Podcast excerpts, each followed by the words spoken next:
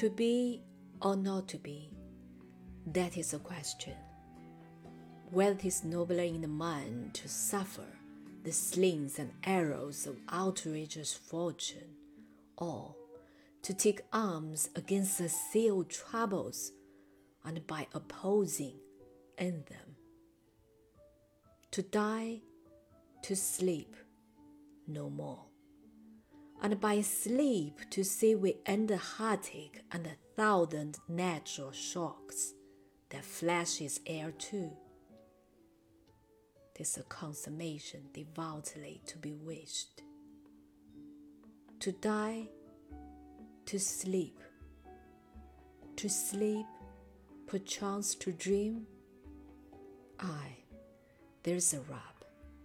For in that sleep or death, what dreams may come when we have shuffled off this mortal coil must give us pause. There's a respect that makes calamity of so long life. For who would bear the whips and scorns of time?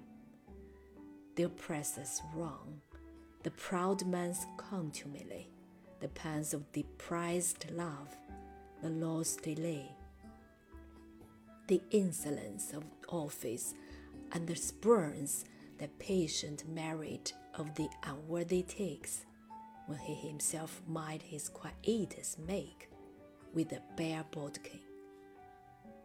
Who these fathers bear to grunt and sweat under weary life, but that the dread of something after death, the undiscovered country from whose bourne no traveler returns, puzzles the will, and makes us rather bear those ills we have than fly to others that we know not of. Thus conscience does make cowards of us all, and thus the native hill resolution is sicklied or with the pale castle thought and enterprises of great pitch and moment will disregard their currents turn awry and lose the name of action.